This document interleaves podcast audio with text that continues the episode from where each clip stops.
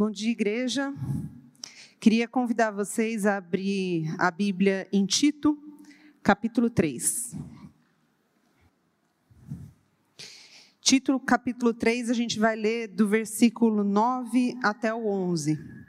Diz assim: Evite, porém, controvérsias tolas, genealogias, discussões e contendas a respeito da lei, porque essas coisas são inúteis e sem valor.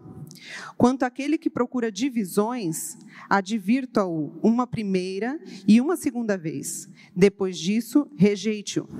Você sabe que tal pessoa se perverteu e está em pecado, por si mesmo está condenada. E essa é a palavra de Deus.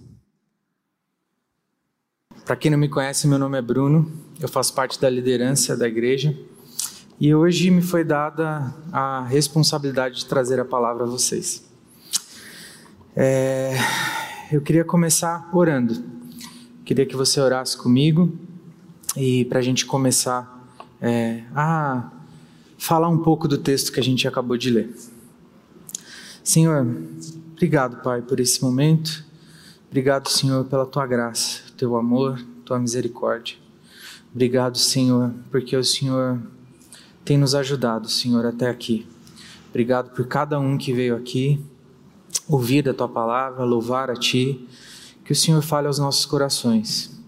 Que eu fale aquilo que o Senhor deseja que eu fale e que o Senhor esteja conosco em nome de Jesus. Amém.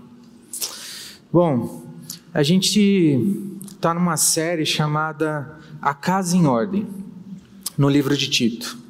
A carta de Tito ela foi escrita é, pelo apóstolo Paulo com o objetivo de colocar, ensinar a Tito a colocar ordem na igreja, colocar a, igreja, a ordem na igreja situada na ilha de Creta.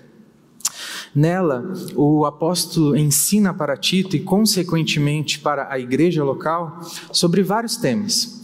Por exemplo, como nomear presbíteros qualificados, como instruir grande grupo, é, diferentes grupos sociais, os parâmetros para que o povo de Deus faça o bem, e tudo isso sempre com foco no Evangelho e na graça de Deus, sempre contrapondo os falsos ensinos baseados na lei judaica. Podemos ver algumas semelhanças é, entre a carta de Paulo é, para Tito e a carta de Paulo para Timóteo. A carta de Tito parece uma versão mais abreviada da carta de Timóteo. No entanto, a gente também pode notar algumas diferenças significativas. É, talvez a mais notável diferença entre as cartas seja que é, Timóteo foi deixado numa igreja com já 20 anos, de, quase 20 anos de existência. E, e, ele precisa lidar com presbíteros que estavam tirando a igreja do caminho certo e instruir a Timóteo a lidar com alguns problemas de dentro da igreja. Mas Tito ele foi enviado para ele foi deixado em Creta é, para ajudar as, as, igrejas que estavam igrejas mais novas, as igrejas que estavam nascendo há, há pouco tempo. A impressão que a gente tem é que a carta de Tito é uma continuidade da carta de Paulo. Nela a gente vê também os ensinamentos com foco em liderança, os, notamos também a intencionalidade de Paulo a ensinar a Tito a como lidar com toda a igreja. É, Paulo ensinava a Tito a lidar com diferentes grupos de pessoas dentro da sua comunidade local, ensinando a graça de Deus, dando um parâmetro a ser seguido, contrastando sempre com o que deve ser feito desculpa, com o que não deve ser feito, usando exemplos dos falsos mestres e de outros cristãos comuns. Bom, o texto de hoje, como a gente já leu aqui no início, ele não é muito prazeroso de ouvir. Ou seja, hoje eu e você vamos ouvir um sermão não muito popular. E essa reflexão, ela não só vai nos incomodar, como ela deve nos incomodar. Os versículos que a gente vai trabalhar hoje em questão vão de encontro a um texto também impopular, que exposto já pelo pastor Isaac lá no início dessa série, é, quando ele trouxe o texto de Tito, no capítulo 1 ainda, o versículo 10 ao 16, que também fala sobre falsos mestres. Eu vou ler com vocês é importante a gente ver essa semelhança entre os textos. Diz assim no versículo 10: Pois há muitos insubordinados que não passam de faladores enganadores, especialmente os grupos da circuncisão. É necessário que eles sejam silenciados, pois estão arruinando famílias inteiras, ensinando coisas que não devem e tudo por ganância. Um dos seus próprios profetas chegou a dizer: cretenses, sempre mentirosos, feras, malignas, glutões e preguiçosos. Tal testemunho é verdadeiro. Portanto, repreenda-os severamente, para que sejam sadios na fé e não deem atenção a lendas judaicas nem mandamentos de homens que rejeitam a verdade. Para os puros, todas as coisas são puras, mas para os impuros e descrentes, nada é puro. De fato, tanto a mente como a consciência deles estão corrompidas. Eles afirmam que conhecem a Deus, mas por seus atos o negam. São detestáveis, desobedientes e desqualificados para qualquer obra. A gente pode ver claramente a semelhança desse texto com o texto que a gente leu hoje. Não sei se vocês lembram, mas nós aprendemos nesse sermão que os falsos mestres somos nós mesmos. O texto de hoje complementa o texto do início do Tito, é, que a gente ouviu o pastor Isaac falar algumas semanas. Aqui a carta, é, no texto de hoje, a carta já está caminhando para o fim, mas o tema continua convergindo com o seu início. Podemos ver algumas. É, semelhanças e refletir é, hoje sobre a nossa inteligência. Nossa capacidade, nossas conquistas são inúteis sem a graça e a sabedoria vindas de Deus. Por isso, o tema da pregação de hoje é inteligência inútil. Bom, antes da gente entrar no texto especificamente, eu gostaria de falar sobre um pouco mais do que está acontecendo aqui nesse momento, para que a gente possa entender melhor o contexto e as coisas que estão acontecendo. Paulo, ele havia plantado a igreja de Creta, mas não estava mais lá. Acontece que dentro da igreja de Creta começaram a surgir falsos mestres e falsas doutrinas com seus discursos carregados de conhecimento inútil e falsas teologias, essas pessoas começaram a influenciar outras pessoas para uma vida distante de Deus. Então, Paulo escreve a Tito, no intuito de instruí-lo e colocar ordem na igreja. Este é o tema principal da carta de Cristo, da carta de Tito: colocar ordem na igreja. Para isso, Tito tem que fazer basicamente duas coisas. Primeiro, encontrar homens que sejam irrepreensíveis, que tenham a sua casa em ordem, maridos de uma só mulher, que amem a palavra de Deus, que tenham condições de ensinar o povo e o que é a verdade através das Escrituras, identificar os maus caminhos, exortando o povo de Deus. Esses serão os líderes que ajudarão a colocar ordem na igreja. Ponto 2. Tito deve ensinar ao povo a se relacionarem de acordo com a palavra de Deus. Os mais velhos ensinando os mais novos, tanto mulheres quanto homens, os jovens a, respeitarem os mais velhos, marido e mulher a conviverem em harmonia e respeito mútuo. Ensinar as responsabilidades de cada um no corpo de Cristo, quer seja pobre, quer seja rico, quer seja branco, quer seja preto, quem quer que seja o seu próximo. E esses irmãos, através da sua convivência e testemunho, mostrem ao mundo o amor de Jesus através das suas vidas e das suas atitudes. Que eles sejam modelo, imitadores de Cristo, alcançando o mundo e refletindo a graça de Deus através do Evangelho. Eu não sei se você percebeu, mas é impressionante a contemporaneidade desse texto, meus irmãos. Como podemos aplicar de, tão, de, de forma tão contundente, não só essa, mas toda a palavra de Deus nos dias de hoje. Com toda certeza, a carta de Cristo, ela é rica para nos ensinar. nos ensinar a como ser cristão, também aqui no século 21. Vale ressaltar que nos versículos que antecedem o texto que nós lemos hoje, é, que, traz, que o Jonathan trouxe na semana passada, uma reflexão sobre ele, deixa claro que o texto que a gente acabou de ler, ele serve para cristãos, ou seja, para mim e para você, ou pelo menos para quem se diz cristão. Paulo fala sobre o sacrifício de Cristo e que através dele somos novas criaturas. E a partir de agora, devemos ser diligentes nos ensinamentos deixados por Deus através da Sua palavra. Bom, deixando claro isso, que o texto que a gente leu é para crente, é, e não somente crentes daquela época, mas crentes de hoje, para nós, eu gostaria de ler novamente o texto. Tito 3, do 9 ao 11, diz assim, versículo 9: Evite, porém, controvérsias tolas, genealogias, discussões e contendas a respeito da lei, porque essas coisas são inúteis e sem valor. Quanto àquele que provoca divisões, advirtam uma primeira vez e uma segunda vez. Depois disso, rejeite-o. Você sabe que tal pessoa se perverteu está em pecado, por si mesma está condenada. Bom, aqui Paulo faz um contraponto dos versículos anteriores. Ele muda completamente o tom da sua fala e o assunto que ele estava tratando.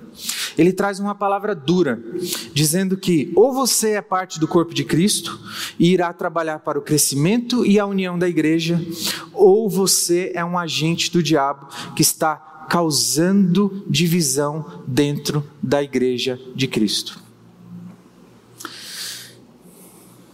Para, esse, meus irmãos, para esses meus irmãos, só tem uma saída.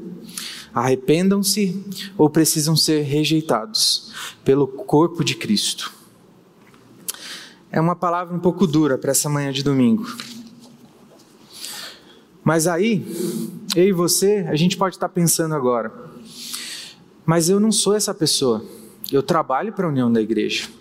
Será?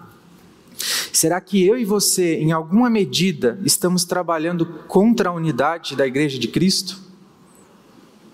Será que talvez eu e você, nós achamos que a nossa inteligência inútil ou a nossa visão limitada de Deus e da Sua palavra são algo que podemos confiar?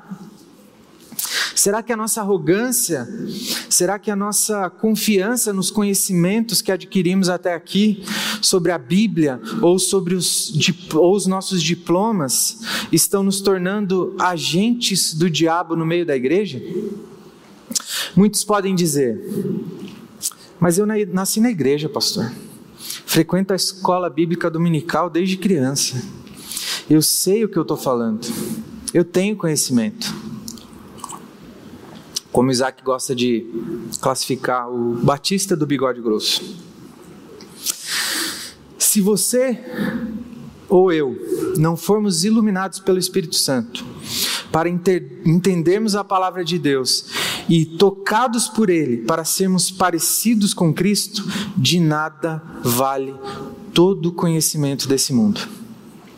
Nem todos os diplomas que eu e você conseguimos acumular durante toda uma vida de estudos nos salvarão de uma eternidade distante de Cristo. Devemos orar então, meus irmãos, para que Deus nos livre de uma inteligência inútil. Dito isso, vamos analisar o restante do versículo 9. Aqui podemos notar três pontos importantes seguidos da frase: evite, porém. O que devemos evitar então? Primeira coisa, controvérsias tolas. Segunda coisa, genealogias. Terceira coisa, terceira coisa, discussão e contendas a respeito da lei. Essas são inúteis e sem valor. Na prática, podemos notar que todas essas coisas é, a serem evitadas são através da fala e do convívio com os nossos irmãos. Estão ligadas diretamente a essas interações que nós temos. Em nossas casas, na igreja ou em qualquer outro ambiente externo. Trazendo para a nossa realidade atual, precisamos tomar cuidado com aquilo que falamos e escrevemos também nas redes sociais. Então vamos aprofundar um pouquinho mais aqui sobre a primeira coisa que o texto fala, que o texto fala para termos cuidados: controvérsias tolas e discussões ou discussões, discuss, mesmo que discussões inúteis. Isso quer dizer que nós não devemos focar em questões secundárias, ou que não possuem tanta importância, muito menos discutir ou brigar por isso. Isso só serve para trazer divisões e transtornos no meio da igreja. Em 2 Timóteo 2,23, o apóstolo, o apóstolo Paulo também se trata desse, desse tema. Ele fala assim no versículo 23, presta atenção. Evite as controvérsias tolas e inúteis, pois você sabe que acabam em brigas. Ao servo do Senhor não convém brigar, mas sim ser amável para com todos, apto a ensinar, paciente Deve corrigir com mansidão os que, os que lhe opõem, na esperança de que Deus lhes conceda o arrependimento, levando-os ao conhecimento da verdade, para que assim voltem à sobriedade e escapem da armadilha do diabo que os aprisionou para fazerem a sua, para fazerem a sua vontade. Percebam aqui que o apóstolo Paulo também está falando com cristãos, ou que se dizem cristãos. E ele é bem duro ao dizer que eles precisam se arrepender se eles tomam tal atitudes. Eles precisam voltar à sobriedade para escaparem da prisão e da armadilha do diabo. Discussões inúteis podem parecer uma coisa simples, fácil de lidar. Mas Paulo está dizendo aqui que isso pode ser usado pelo diabo para causar contendas e divisão dentro da igreja de Cristo. Essa é uma característica, uma característica real dos falsos mestres daquela época. Eles discutiam sobre tudo, mas não conseguiam explicar ou entender o Evangelho de Cristo. Isso é uma realidade dos, dos nossos dias também, meus irmãos. A gente vive discutindo sobre coisas tolas e esquecemos daquilo que é primordial. Esquecemos daquilo que é primordial para que o mundo conheça Cristo. Você quer um exemplo mais fácil do que as intermináveis discussões teológicas da internet? Os famosos, os famosos teólogos ou teólogas de plantão do Facebook eles discutem no lugar errado, na hora errada, sobre o tema errado, tentando convencer as pessoas dos seus pecados e as suas atitudes, sem levar o evangelho verdadeiro, nem causar nenhum impacto positivo com essas atitudes e discussões. Causam apenas distanciamento um dos outros e do verdadeiro significado da teologia e dos seus fundamentos um tentando convencer o outro, como se fosse uma briga de cães, separados por um portão. Um tentando latir mais alto que o outro, mas protegidos através das suas telas, que lhe dão a sensação de segurança necessária para serem valentes. Ninguém briga assim pessoalmente, muito difícil. Controvérsias e discussões tolas não nos levam ao verdadeiro significado de quem foi Jesus e o que ele fez por nós nos distanciam do amor de Deus e causam divisão dentro da igreja e nos afastam da realidade lá de fora. Nesse ponto, eu gostaria de trazer uma história para vocês, um conto. Um conto sobre cinco cegos e um elefante. Eu li esse conto recentemente num livro e gostaria de compartilhar com vocês. Diz assim: Viviam num país do Oriente cinco cegos que mendigavam juntos à beira de um caminho. Eram amigos em virtude do seu infortúnio em comum. Todos tinham um grande desejo. Já haviam ouvido falar de um animal extraordinário, enorme, chamado elefante. Tão maravilhoso o dito animal é, era que muitos afirmavam que ele era divino, mas eles, os pobres cegos, nunca haviam estado com um elefante. Como gostariam de conhecer um elefante, aconteceu e isso aconteceu porque Deus ouviu as suas preces, que um domador de elefantes foi por aquele caminho onde eles estavam, conduzindo seu animal. Foi uma festa. As, a criançada gritando, homens e mulheres falando, ouvindo tal reboliço, os cegos perguntaram: O que aconteceu? Um elefante, um elefante, responderam. Eles se encheram de alegria e pediram ao domador que os deixassem tocar no elefante, já que não podiam ver o elefante, eram cegos. O domador parou o animal e os cegos se aproximaram. Um deles foi pela traseira, agarrou o rabo do elefante e ficou encantado. O segundo foi pelo lado, abraçou a perna do elefante e ficou encantado. O terceiro apalpou o lado do elefante e ficou encantado. O quarto passou a mão nas orelhas do elefante e ficou encantado. E o último segurou a tromba do elefante e ficou encantado. Bom, e do elefante os cegos começaram a conversar. Quem diria que esse elefante é como uma corda? disse o primeiro cego. Corda? Coisa nenhuma, disse o segundo. Ele é como uma palmeira. Vocês estão loucos, disse o terceiro. O elefante é como um muro muito alto. Vocês não estão cegos só dos olhos, disse o quarto, são também cegos da cabeça, pois é claro que o elefante é como uma ventarola. Doidos, doidos, disse o quinto, o elefante é como uma cobra enorme. Por mais que conversassem, eles não conseguiam chegar a um acordo. Começaram a brigar e separaram-se. E cada um deles formou uma seita religiosa diferente.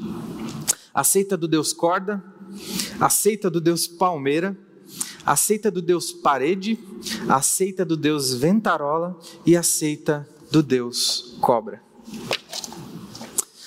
Nós somos como, como esses cinco cegos, tentando entender o elefante. Somos limitados em nossa visão e não conseguimos entender o todo de Deus. A não ser, meus irmãos, que o Espírito Santo nos ajude e abra os nossos olhos, ou explique quem é Deus, entraremos em discussões tolas e nunca chegaremos a um parecer comum. Nunca nos entenderemos e trataremos uns aos outros como tolos, pois cada um está limitado à sua deficiência. O que nos livra então de divisões, criação de novas seitas e religiões e nos une é Deus. Ele nos alcançou através de Cristo e a sua maravilhosa graça. Voltando ao texto, a segunda coisa que Paulo diz para evitar são as genealogias. Desculpem que está bem quentinho aqui hoje. Nessa questão, é provável que algumas pessoas dentro da igreja comecem a olhar, é provável que algumas pessoas dentro da igreja começaram a olhar a sua ascendência, se vangloriando disso e querendo sobrepujar os outros irmãos. Eu sou da tribo tal, descendente de fulano. Nada muito diferente das carteiradas que a gente vê no dia de hoje. O famoso, você sabe com quem você está falando? Todo mundo já ouviu isso. Bom, Alguns dizem: Eu sou filho, sou cunhado, sou genro ou amigo do pastor, do prefeito, de quem quer que seja. Eu frequento a casa dele. Ou algo que sempre acontece: alguém se dirige ao irmão dizendo: Mas foi o pastor que pediu. Muitas vezes o pastor nem está sabendo. Isso é normal. Nada que você possa dizer no intuito de adicionar algo que ajude na obra de Cristo é válido. Nada que você possa dizer no intuito de adicionar algo na obra de Cristo é válido. Se você for primo de quem quer que seja, irmão de quem quer que seja, amigo de quem quer que seja, não, isso não vale nada. Não é porque a gente tem um parentesco com um pastor, ascendência qualquer, que você será tratado diferente por Deus, ou que você não careça da graça dele, assim como qualquer outro ser humano. Na sequência, Paulo fala sobre as discussões ou brigas pelo conhecimento da lei. Provavelmente, é, irmãos julgando o próximo e usando como base a lei de Deus. Ele nos diz para evitarmos discussões ou essas brigas tolas. Aqui podemos falar tanto de brigas e contendas públicas dentro da igreja, quanto um irmão querendo estar mais certo que o outro pessoalmente. Podemos falar de brigas dentro das nossas casas, marido e mulheres que não se entendem, só brigam. Um querendo ter mais, razão que o outro. E sempre que eu venho nesse assunto, eu não tem como eu me lembrar de uma frase que ressoa aos meus ouvidos. O mais maduro cede, sempre. E eu confesso que muitas vezes eu não sou o mais maduro. É evidente então, ainda mais na internet, no mundo globalizado em que a gente vive, as pessoas estão com mania de perseguição. Alguém escreve que gosta de preto e vem o incircunciso e fala: O que você tem contra as outras cores? Por que odeia as outras cores? Seu cromofóbico. Eu fui pesquisar. Cromofóbico é alguém que tem fobia das cores. Às vezes a pessoa nem falou de você, o pastor nem está te mandando uma indireta. O mundo não gira em torno de você. Deixe de ser briguento, rixoso. Devemos, no que depender de nós, estar em paz com os outros. Devemos perdoar uns aos outros com amor e graça. Quando você não perdoa o seu próximo, você se coloca acima dele. A falta de perdão da nossa parte é afirmar que nunca faríamos aquilo que nos foi feito. Porém, esquecemos que somos iguais e que carecemos da graça e do amor de Deus. E se não for isso, estamos perdidos. Aqui, quando ele fala sobre discussões a respeito da lei, ele está apontando para pessoas que usavam leis e princípios de Deus para apontar os erros dos irmãos, falando mal das atitudes, para, das atitudes é, dos irmãos para terceiros, sem a presença deles, ou seja, sendo maledicente, falando mal dos outros, causando contenda entre os irmãos, não vendo o seu próprio pecado, mas apontando o erro dos outros cego para sua própria condição pecaminosa. Será que isso acontece nos dias de hoje? Será que eu e você estamos falando mal dos nossos irmãos? Discutindo por bobagens? Querendo sempre ter a razão? Será? Sabe o que é pior? Após essas discussões e comportamentos, Nada foi acrescentado para o crescimento da Igreja de Cristo ou para engrandecer o, de Deus, o nome de Deus. Discussões vazias que não dão em nada, não levam a lugar nenhum. Saber as leis da física, toda a anatomia do corpo humano, entender todas as reações que acontecem para que alguém se desloque de um ponto A para um ponto B, e entender toda a teoria de como é correr uma maratona não te faz saber na prática as dores, a resiliência, o suor de chegar ao fim de uma corrida de mais de 40 quilômetros. A vida cristã, meus irmãos, é prática. É sobre como você trata o seu próximo. É sobre o que você faz quando ninguém está te vendo. Deus conhece o profundo do nosso coração e a quem nós estamos querendo enganar. Não sejamos insensatos, que a gente consiga nos edificar, ajudando um ao outro e sendo cada dia mais parecidos com Cristo. Então, só recapitulando, nessa primeira parte, o que nós devemos evitar então? Controvérsias tolas, genealogias, discussões e contendas a respeito da lei. Essas coisas são inúteis e sem valor. Assim a gente chega à segunda parte do nosso texto de hoje, que mais uma vez traz uma mensagem dura àqueles que, mesmo depois de ouvir todas essas coisas, não se arrependem e continuam escravos de seus pecados. Paulo diz assim no verso 10: Quanto àquele que provoca divisões, advirto uma primeira e uma segunda vez, depois disso rejeite-o. Você sabe que tal pessoa se perverteu e está em pecado e por si mesmo está condenada. Bom, aqui ele ensina o que deve ser feito com as pessoas que, mesmo dentro da igreja e que se dizem cristãos, é, insistem em permanecer em pecado e não se arrependem de seus atos, provocando divisões e rebeliões dentro da igreja. E é interessante que essas pessoas, elas têm algumas características. Elas se concentram no erro, nos erros e nos tropeços dos outros, minam e destroem relacionamentos, invejam as conquistas e os acertos alheios, sempre querem ter a palavra final, saber mais do que os outros, não importa o assunto, pecam por muito falar, não sabem a hora de ficar quieto, não sabem a hora certa de calar não possuem um coração ensinável, estão sempre insatisfeitos, ficam entristecidos se suas ideias não são levadas em consideração, são sempre a oposição da liderança instituída por Deus na igreja local, reclamões e maledicentes. Essas pessoas reclamam das decisões da liderança, fazem comentários como: por que não me consultaram? Eu sei mais sobre isso do que eles. Eu estou ali na linha de frente. Esses líderes não sabem de nada o que acontece aqui. Esses líderes não sabem o que estão fazendo. Eles cobram da liderança o que eles mesmos não fazem, ou até mesmo nunca fizeram.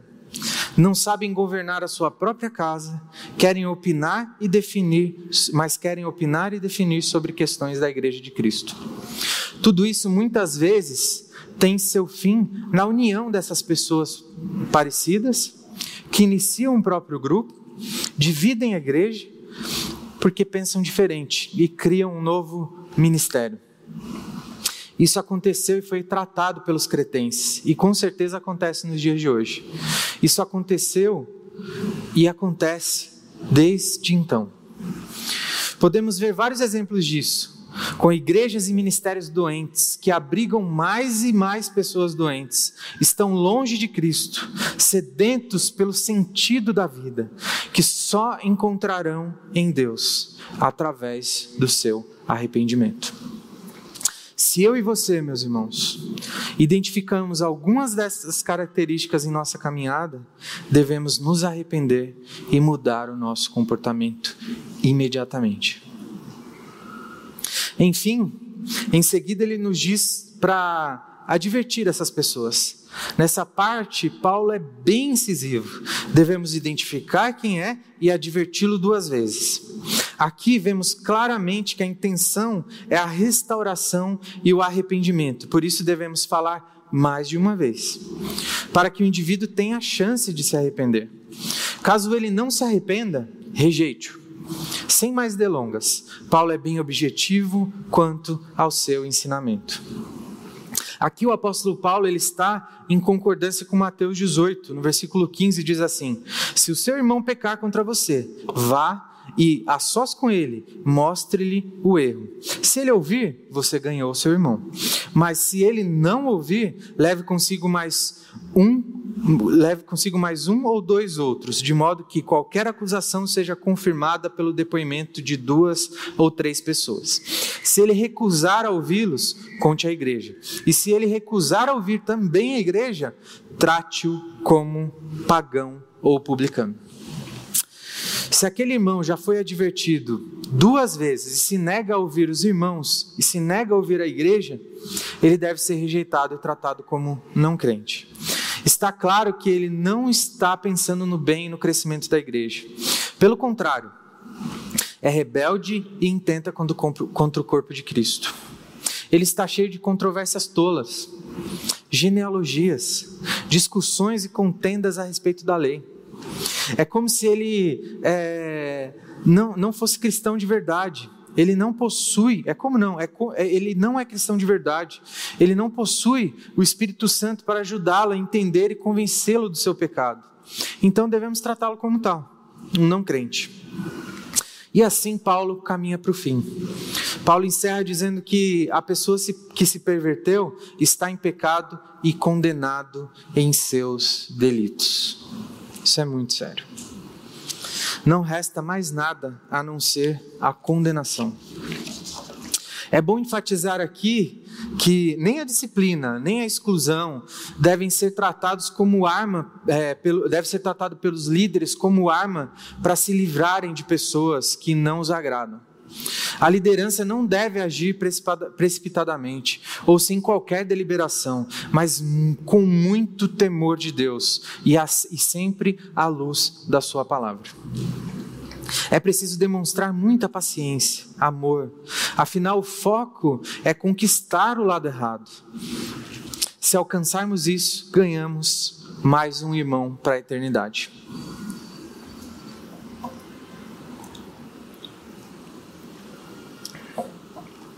Já caminhando para a minha conclusão, eu gostaria de dizer uma coisa do fundo do meu coração, irmãos, e com todo o amor que eu tenho por essa igreja, que eu vi nascer.